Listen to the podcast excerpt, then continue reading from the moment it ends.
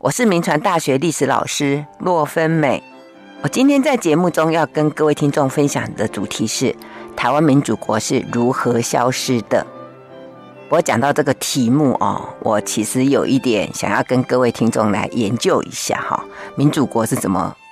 怎么怎么的哈？这可能一个填空，大家填一下。因为我的书里面我是写灭亡，那。我之前曾想过一个叫幻灭啊，因为它很短。后来我昨天在跟我同事讨论的时候，他说：“嗯，好像可以用消失啊，因为它好像没有被灭，然后好像就不见哈。所以呃，各位呢，你觉得应该叫什么呢？哈，那我们今天就先叫它如何消失的哈。我们这个广播版跟书本版不太一样，OK 哈。其实这里面应该可以一个思考，就是这样的一个在台湾历史上非常短暂的一个，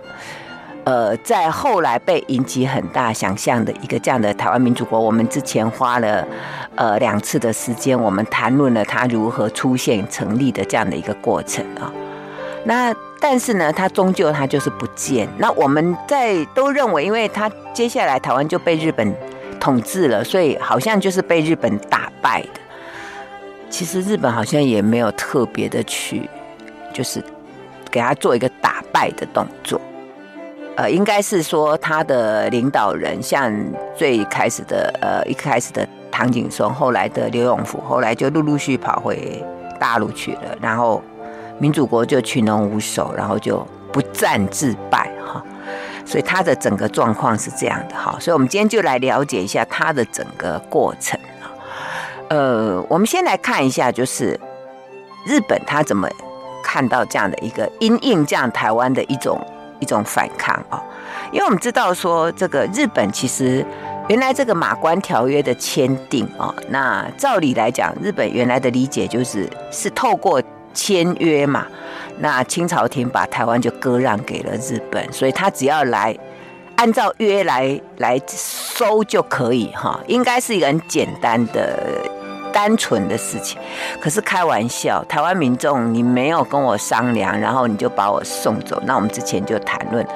那个过程，包括像秋逢甲啦这些台湾知识分子啊，怎么样的去抗议哦，去抵抗。然后再来就是在台湾这些官员哈啊，包括在清朝廷的这个张之洞哈。他们怎么样想要让这个条约，呃，就是就是让它没有意义这样哈，所以当时的这样的一个，特别是台湾民众的一些呃这些反抗运动，所以到后来就日本他必须是用武力来接收台湾哈，就是他必须动武，所以后来这个日本他发现这整个过程简直比那一场战争还要更要付出更大代价。当然，这个是他在整个这个接收的这样的一个状况哦。那当时是这样，就是因为他那个条约在马关签订之后哦，之后他必须有一个过程，就是那个清朝廷的皇帝要就是要批准，然后再来他们必须去换约，这个条约才会成立。那那换约是在烟台换约，是在一八九五年的五月八号。那在这个五月八号的两天前，那日本就得知，就说台湾民众因为反对自己被割让，所以就准备要抗战，所以日本就知道，那他们要来收台湾，他们不是只要派几个代表，他们必须要派整个军队啊过来，所以他们就呃动用了军队，然后就派遣了近卫师团，还有常备舰队吼，那就准备来到台湾来。那在这个五月十号的时候啊，那日本就任命了海军中将叫华山资纪为台湾总督哈。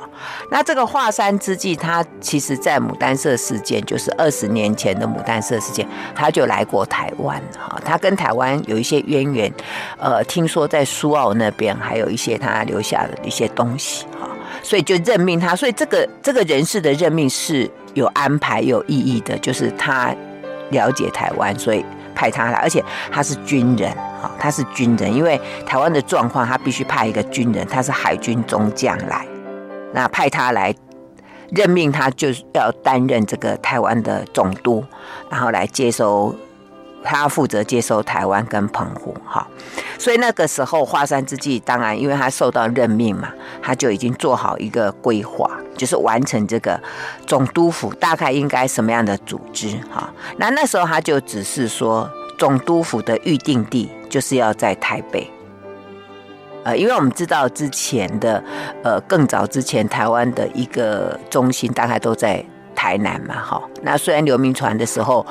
开始把重心移到台北，可是日本要来接收台湾，他也不一定要放在台北啊，他也可以在台湾任何一个地方，他都可以选择。所以你这里就可以想一个问题，就是说，当时日本他远在日本，他怎么知道台北啊？奇怪，他总会想到说，我去我的总督府就要盖在台北，一定他们他们在这个之前当然已经就是对台湾很了解，而且在台湾走来走去了，所以他们大概他们知道。而且刘铭传也把台北建设得不错，所以他们就想，而且在最主要就是因为台湾民主国的整个这个反抗的势力是集结在北部，在台北，所以他们当然就是要以台湾最的一个什么叫要害之地啊？我说要害之地就是最集中的一种算中心，所以在这个概念底下，你就知道那个时候俨然台北已经是台湾的一个重心。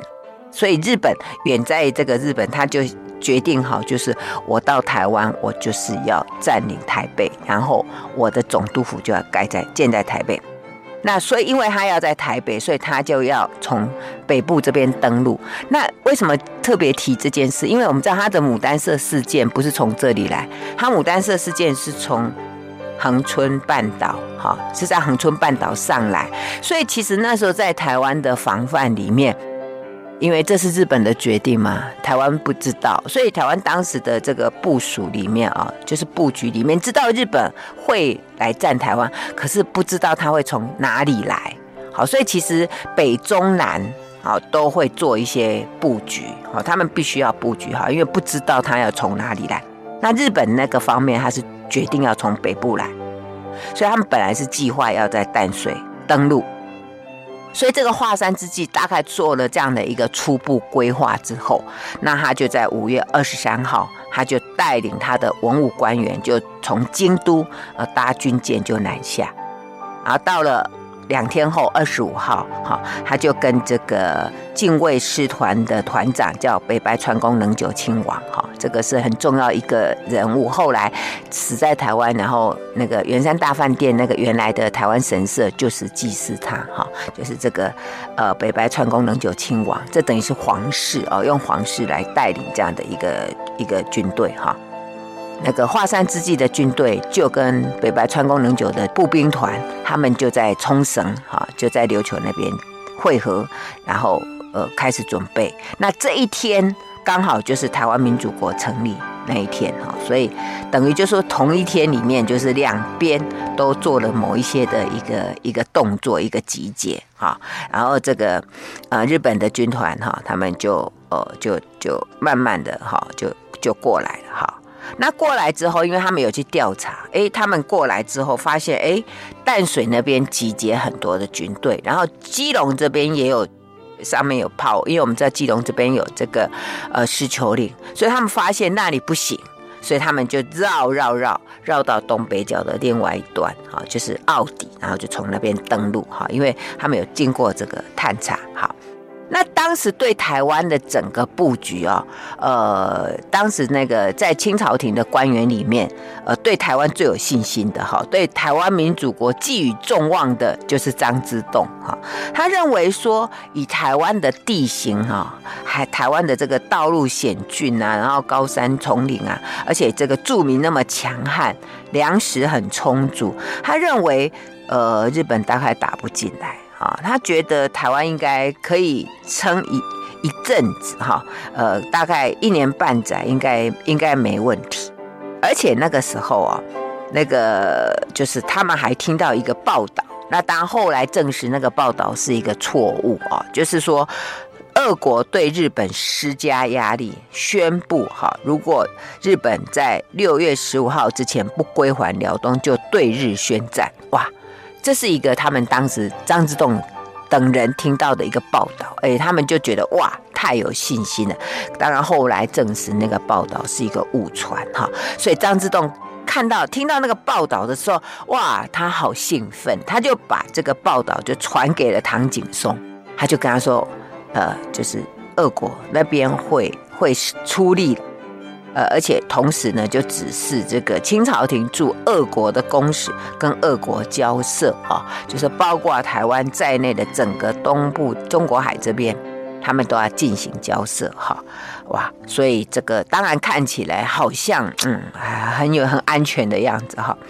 那当然，台湾这边也有一些部署，我刚刚讲，就是因为之前呃二十年前的这个牡丹社事件，那。日本是从恒春半岛这边上来，所以台湾的部署，它必须，呃，各个部位哈，它都必须要部署好。所以唐景崧他当时是，呃，当然他们也知道，因为日本一定是从北，他在台湾的北部嘛，哈，所以他会在台湾的北部，基隆啊、淡水这边布局。那另外就是澎湖那头，哈，那另外我刚提到，就说因为牡丹社事件是从南部上来，所以他必须把南部。好，那边也弄好。那另外呢，他也防，因为台湾四面都是海，所以它每一个地方都要部署起来。比如说桃园啊、新竹啊这边，它都要部署起来。好，呃，但是这样有一个问题，就是因为这样子也是拉得很长。好，那如果彼此之间呢，呃，要不要互相支援啊？那如果要互相支援，要怎么支援啊？这个就会造成，所以那时候他们就会有一个呃一个设想，就是说呃好像。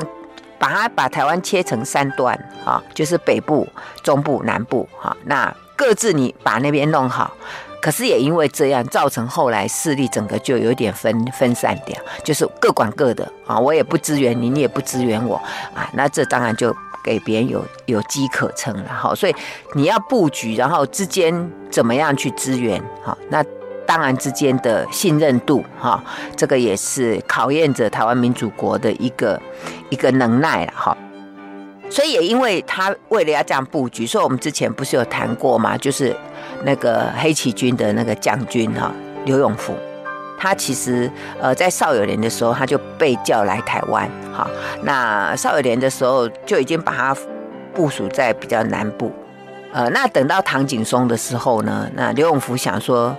来跟那个唐景崧讲一下，说是不是整个台湾的这个军队由我来负责？可是唐景崧说不用不用不用，你去管南部就好。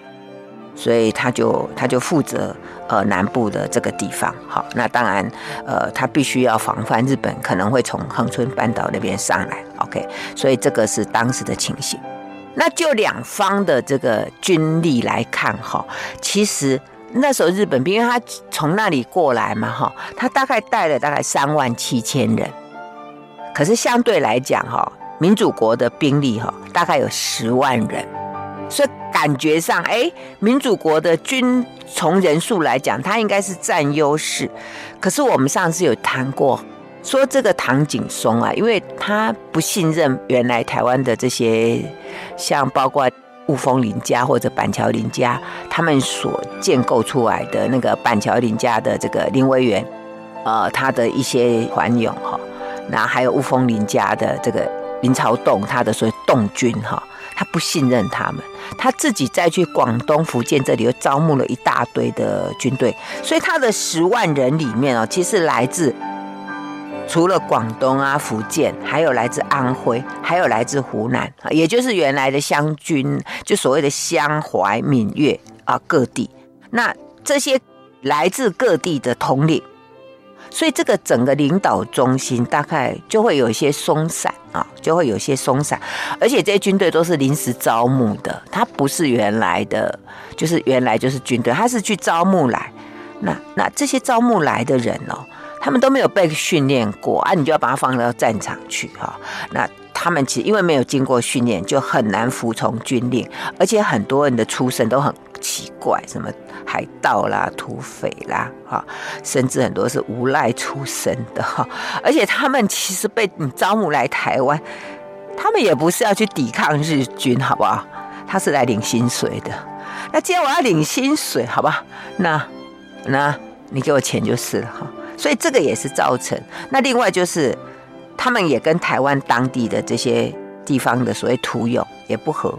啊，所以你看这个虽然号称有十万的的人数，这个整个整个军队的这个这个所谓团结啊，啊那个默契啊，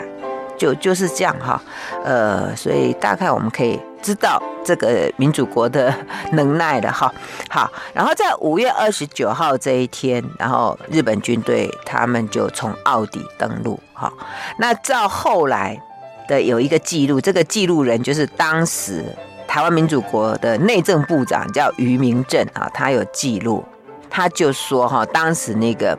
日本从奥底上岸的时候，他们是有跟一些呃，就是那个地方有一些就是盗采沙金的一些一些人，就是跟他们勾结，给他们一些好处吧。他们就带他们进来。好，因为各位听众，如果你走过奥底到基隆这一条路哈，那个地方比较偏远，然后现在还有公路啊，以前没有路啊。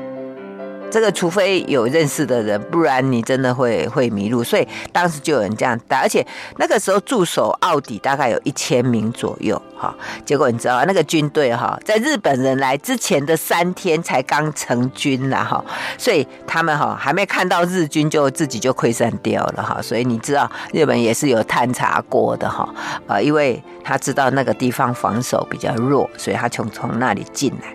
而且我刚刚讲说，因为如果走过大家走的那条路，就知道那个地方在以前，如果你没有像我们现在走开车走的那种路的话，哇，那你要怎么走？你要怎么进到基隆、台北这个方向？所以他们就会抓当地的人，然后要他们当向导，而且要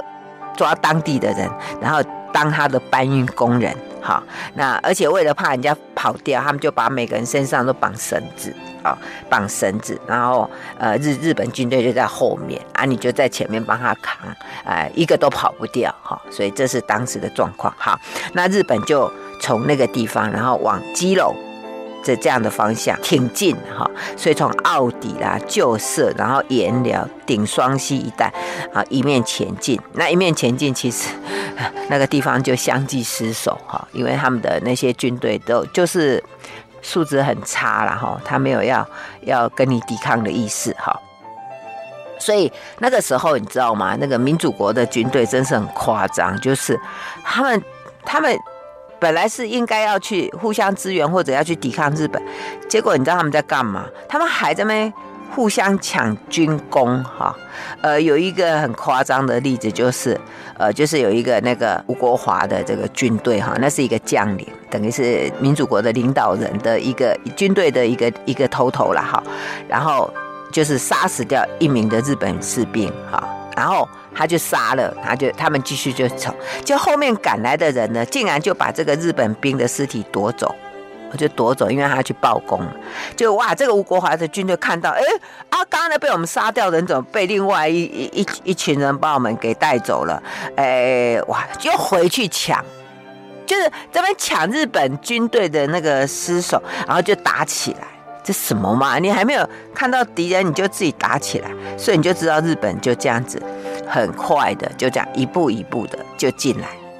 那也在他们前进的当中呢，哎，就六月二号，就是清朝廷就派这个来和议的代表李经方，他就在这个美国顾问的福士达的这个陪同之下，就到淡水的外海来视察一下。好，看一下哈，然后他们就在日本军舰这个千代田号上面，就正式把台湾交给了日方啊。所以你可以想象那个画面嘛，哈，就是那边啊，日本军队一直在挺进，然后民主国军队自己乱成一团，那边打来打去。然后呢，清朝的代表李经芳在美国顾问的陪同之下，然后在那边签约，然后把台湾交给日本。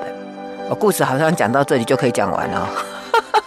好像接下来没什么了，你就知道了这个啊，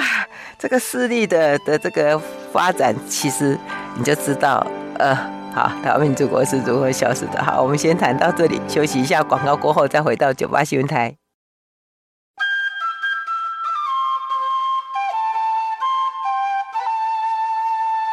欢迎回到九八新闻台九八讲堂，我是洛芬美。我今天在节目中跟各位分享的主题是台湾民主国是如何消失的哈。注意，我是用消失，其实我在书里是用灭亡哈。可是它好像好像有点自动消失的感觉。好，那我在前一段的时候就提到说，啊，当年这个日本，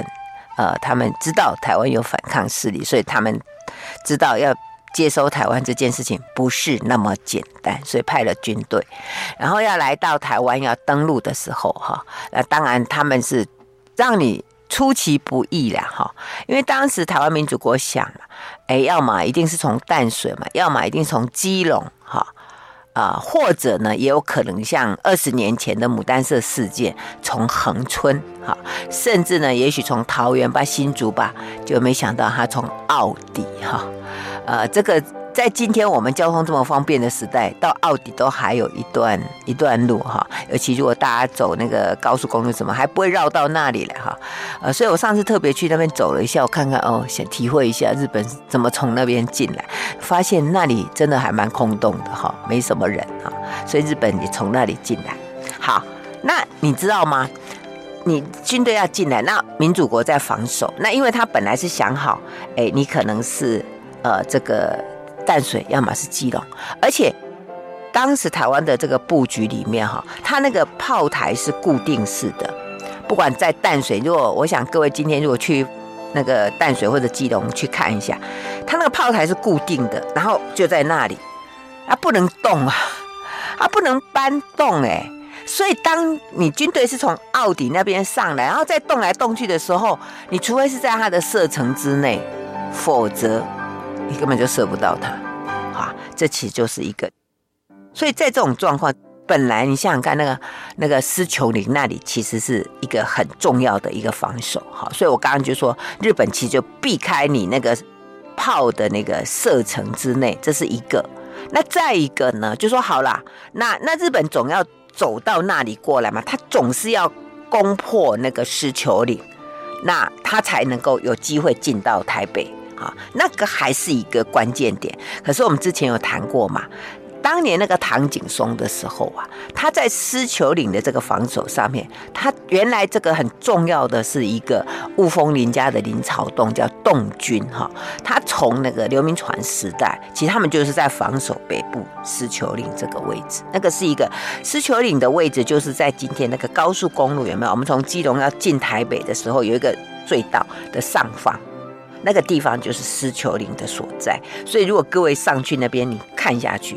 你可以看到俯瞰到整个基隆港，哦，就基隆这样，所以那个是一个很关键，那而且，呃，那个是一个就是守住往台北的门户，所以那边如果守住了哈，呃，其实就进不来哈。可是因为原来那边最坚固、最厉害的这个洞军哈，就是林朝荣，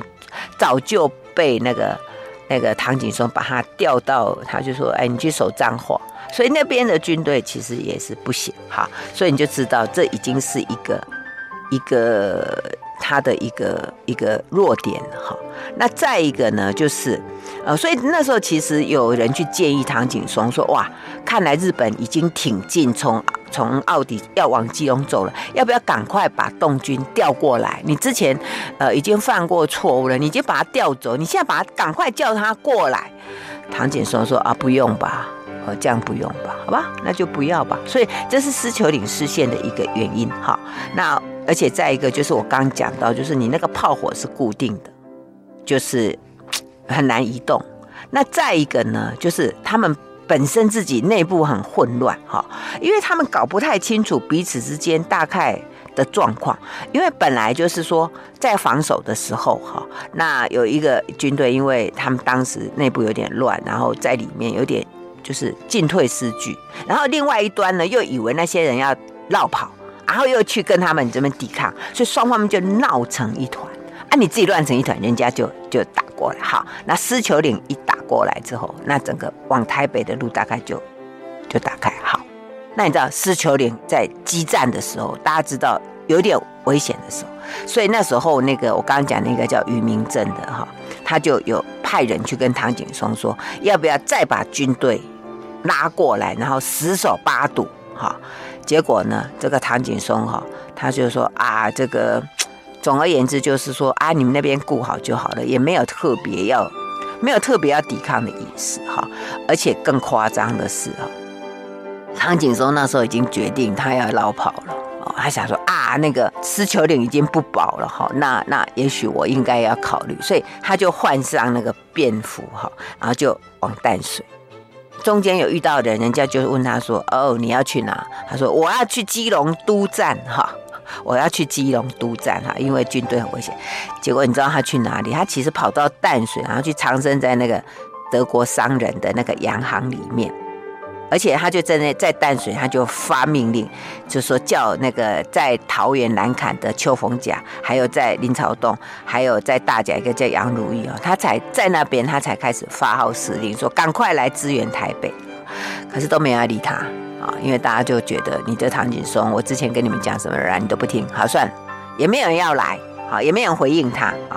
而且其实当时大家都不知道唐景松人到底在哪里，呃，也看到他发电报，可是人到底在哪里？哈，不知道。所以据这个学者的研究，哈，才知道说，哦，原来那时候他已经落跑，而且他付了钱给那个卫兵，大概五万两，他才逃出台北城，因为那些军队就把他困住，他就付了五万两，然后从那边逃离台北。那离开台北城之后呢，他就坐了那个一个挂着德国旗的一个亚瑟轮，然后从淡水跑的时候，那当时哈，据我们之前讲过，一个人叫马士，就是一个那个英国领事馆哎，一个关税呃的一个官员哈，他是英国人，然后呢是他协助他，就是拿了大概五千两。相对大概五百磅，就给士兵哈，然后就是要他们支援，让他可以那个船可以顺利开出去。那当时当然为什么要付钱？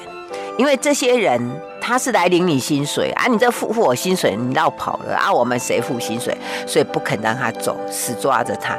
所以刚付那个钱是说好了好了，这钱拿去分一分，好了，钱给你们，那可以放我走了吧？哈，呃，所以才。等于是逃亡费就是了啊，他走。那当时在这个船舰上哈，除了唐景崧哈之外，还有一个人叫陈吉同，也同样在这一艘船上，然后一起走哈。那唐景崧就落跑。那各位听众可能会问我一个问题，因为之前我去演讲的时候，都有问我说，那唐景崧后来呢？哈，所交代一下，其他清朝廷没有砍他头哎，可能他当时在继任总统的时候有大哭一场吧。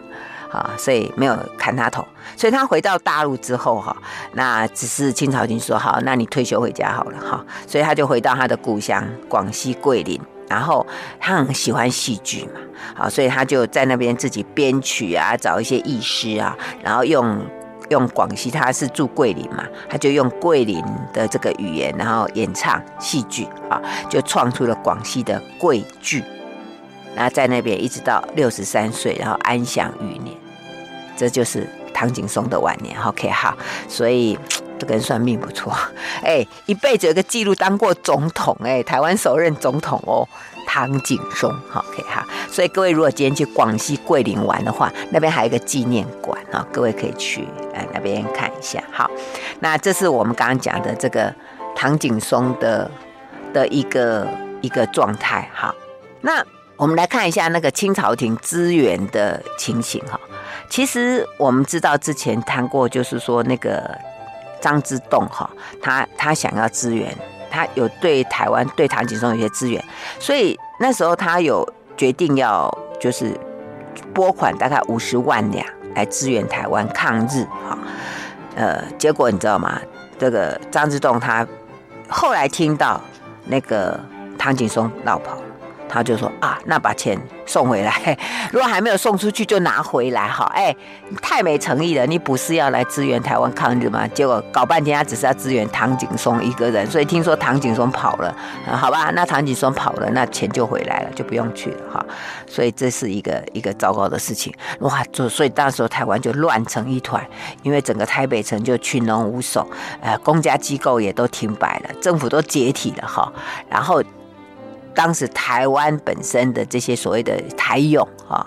这就是台湾的这个军队，然后跟广东的军队就互相的残杀、互相的斗殴。所以据当时美国的这个先锋论坛的记者叫做 Davidson 啊，他就记载，他说当时很多的兵勇就冲入这个巡抚衙门，然后打破金库，然后寻找一些值钱的东西，甚至呢，他们本来穿军服，就把军服脱下来，然后呢就。拿来包他们抢的东西，哈，那甚至有人因为进去，因为钱都被抢走了，拿不到，然后就把那个那个巡抚衙门给烧毁。所以日本人进来之前，台湾巡抚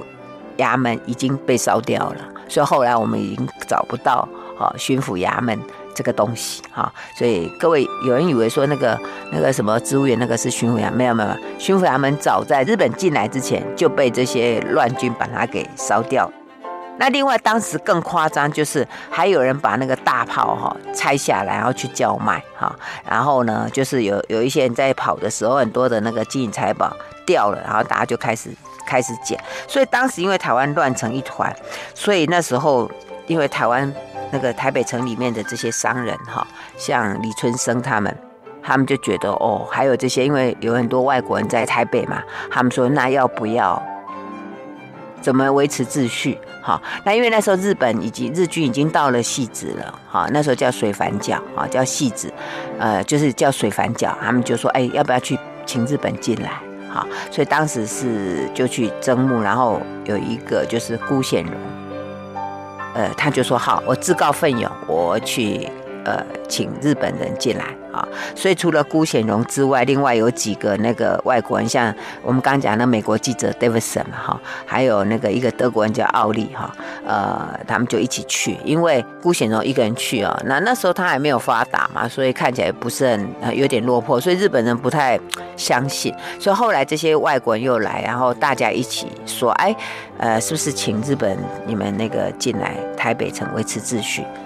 所以日本人就在那个时候，然后在六月七号，就在辜显荣的一个带领之下，然后就到了台北。而且我们知道还有一个，就是说要进台北城的时候，还有当时有一个叫陈法的一个一个老妇人，她就从城墙上哈，跟她儿子从城墙上，然后就放下梯子，然后就把城门打开，然后让他们进来啊。所以当时日本人进入台北城大概八十人。那像华山之际，他们那些官员是到六月十四号才进台北城。那我在书里面有看到有一个画面，就是日本人啊这样子很顺利的进来，然后那个画面那是日本人画的，哦还拿个旗子哈，好像说呃很很就是也没有杀人这样子哈，兵不血刃的方式，然后就进了台北城啊。那当然这就是整个台北呃陷入日本的一个状态。好，我们先谈到这里，休息一下，广告过后再回到九八新闻台九八讲堂。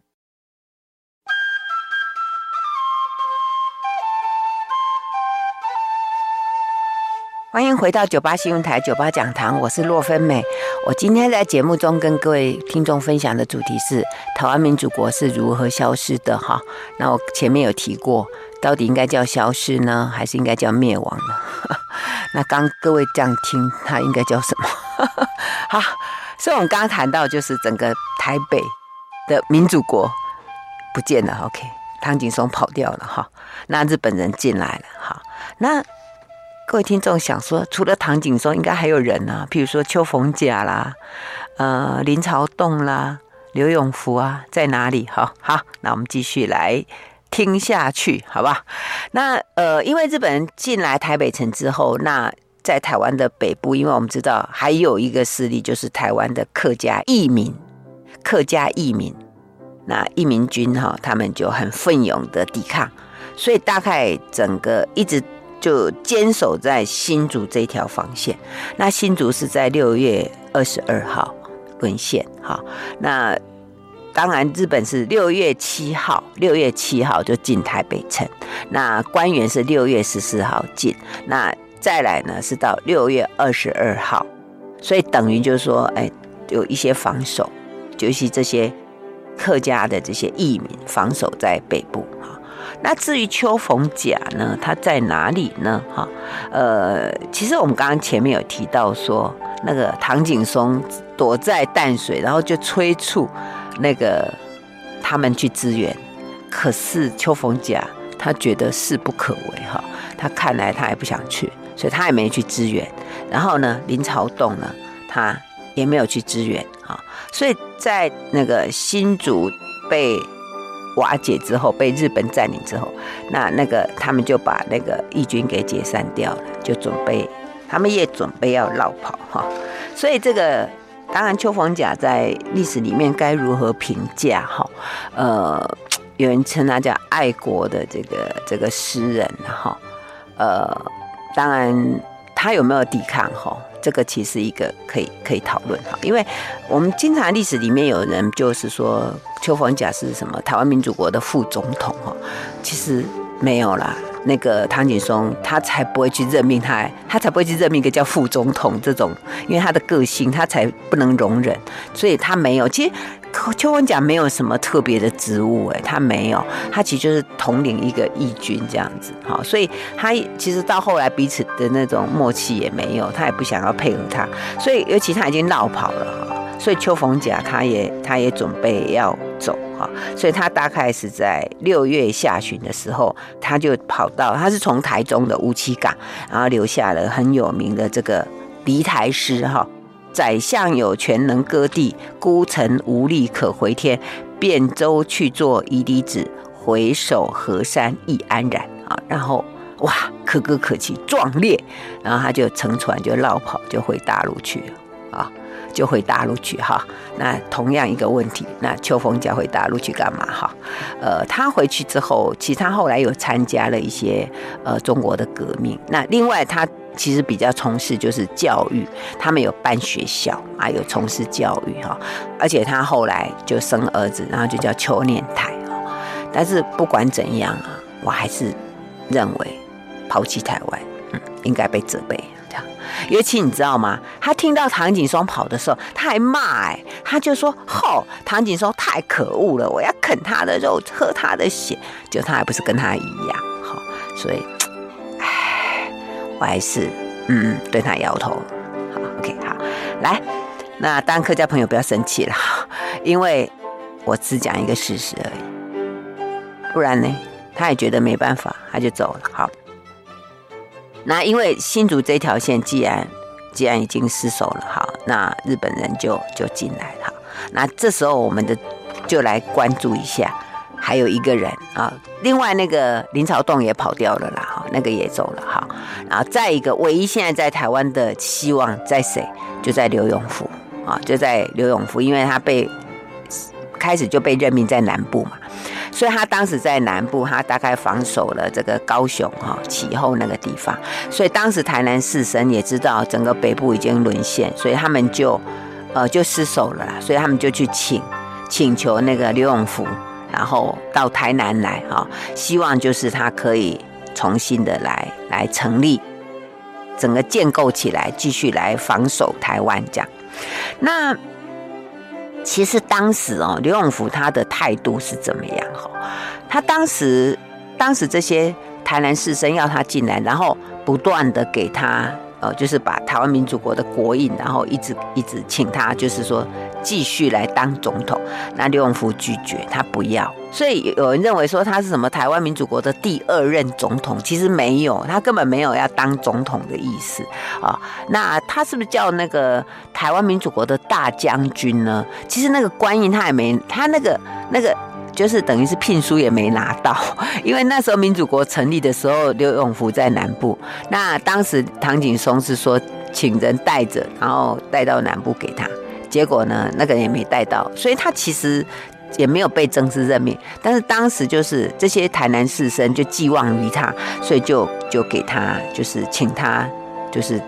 接受这个这个所谓的民主国的总统。那唐景崧他他拒绝啊，他拒绝。那实际上哈，呃，那唐景崧怎么做哈？他有点像那种怎么讲，就是他是跟这些士绅们所谓歃血为盟了哈，就是说呃，我们一起啊，有点像那种什么。山寨的，是不是？就是好来，因为你知道刘永福最怕什么？他最怕说啊，我一个人承担这事，他不要。其实你知道吗？最大的问题就是钱，我有没有经费？我有没有武器？我有没有这些？所以他就要这些士绅跟他一起发誓，好，大家来歃血为盟，就是我们要共同来捍卫台湾民主国。那特别啊，要他们就是宣誓说，有钱出钱啊，有力出力。OK，如果你没钱，你就出力；你有钱，你就出钱啊。他当时跟他们要要这样的一个一个东西，所以。等于是跟你们合伙，但是我不要当总统啊！这是当时刘永福他采取的方式，就是以统领这样的方式来进行啊。那实际上，刘永福开始的时候，他没有很积极要做。不过有一天，他收到在六月二十一号的时候，他就收到一个呃，就是有一个叫蔡家谷的一个一个一个一个官员哈，然后他来见他，然后他那个衣服里面哈，就藏了一封密函。哈，然后那个密函里面哦，就是写说哈，就说张之洞哈转驻鄂公使徐景存的一个电报，然后在电报里面说，俄国已经承认台湾自立就自主，然后还问说黑旗军还在不在？好，那能不能支持两个月？又写一个四个字叫做救援急至，哈，就是会来救援哇。所以你知道吗？刘永福是看到这一个密函，哎。那个信是缝在那个衣服的夹层里面，所以刘永福看到这个信函，他想说：“诶，有希望哦，张之洞有答应哦，因为俄国说只要我撑两个月，他就要来，好，所以他才在后来他才会呃答应说这些士绅们撑着他，然后才开始要要做，好好。”而且当时刘永福的整个台湾民主国的组织里面，他是成立那个叫做议会，好，因为我们知道在在北部民主国也有要成立议会啊，而且还任命那个林维源，就是板桥林家的林维源当议长，可是一天都没有开会过，所以那个议会基本上是空的，林维源也绕跑回回大陆去。可是台南的民主国，就是他们就后来就用议会制，因为就等于是因为他们就是。没有总统嘛，哈，所以他们是用合议制的，大家就成立议会。那那个议会在哪里？就是在台南孔庙，好，那时候是所谓的台湾首学嘛，哈，在那里。然后后来所有民主国的所有的事情，其实他们都会在这里开会，啊，会在这里开会。那有当时是有七位士绅啊，然后就成立了一个委员会啊。那这个委员会呢，开始就是整个就运作整个民主国的一个。一个状态啊，这是当时台湾民主国的一个情形。好，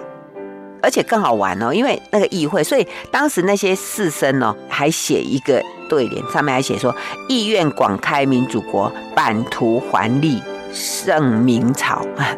脑袋还有，因为台南嘛有过那个民政的这个这个历史，所以他们还想说哦，有点像要说反清复明那一种那一种概念，哈好，所以这个这个是所谓的那个后来被那个呃英国驻安平领事就称这个叫南台湾民主国，所谓的 South Formosa Republic 啊，就是南台湾民主国哈。那所以当时这个刘永福要开始来组织的这样一个民主国，可是我刚刚讲经费问题，而且他还要撑两个月，呃，张之洞答应的钱才会进来，所以他要怎么运作哈？那我们知道之前台南这个地方就是有这个就是贸易嘛，所以有海关嘛，可是因为台湾要割让给日本的，所以所有所有这些。机关都撤退了哈，他们都要走了，因为反正日本要来了嘛。那我们是以前跟清朝协议要在这边的海关，所以他们就要跑了。哇，那个刘永福好紧张哦，他就抓到一个人哈，就是那个要跑的那个那个英国人里面有一个还没跑掉的哈，就是麦嘉林啊。他就跟他就请他留下来，因为那他们那个船舰刚好还没有离港，他就赶快他留下，然后就跟他长谈了三个小时，说是不是你来帮我主持这个海关啊？那我就可以继续维持这个运作，然后就有关税，就会有收入哈。那后来那个麦嘉林就被他说服了，然后就留下来，这个海关还每个月缴交给这个民主国的这个税收关税大概一万三四千两。好，那就可以运作，所以他继续就是，呃，有有输入鸦片啦，然后樟脑输出啦，哈，然后就可以稍微的赚一点钱，哈。那可是呢，他还是寄望说，那是不是清朝廷可以继续来支援他？如果清朝廷不继续支援，那这个民主国可以继续维持下去吗？那各位听众，你听到这里，你觉得这个民主国有没有机会继续活下去？哈，好，那因为时间关系哈，那我今天谈的内容哈，哎，大部分都是收在我的这个新书《被扭曲的台湾史》。好，台湾民主国是如何灭亡？下一次再继续告诉你。那我们今天谈到这里，呃，谢谢各位的收听，九八讲堂再见喽。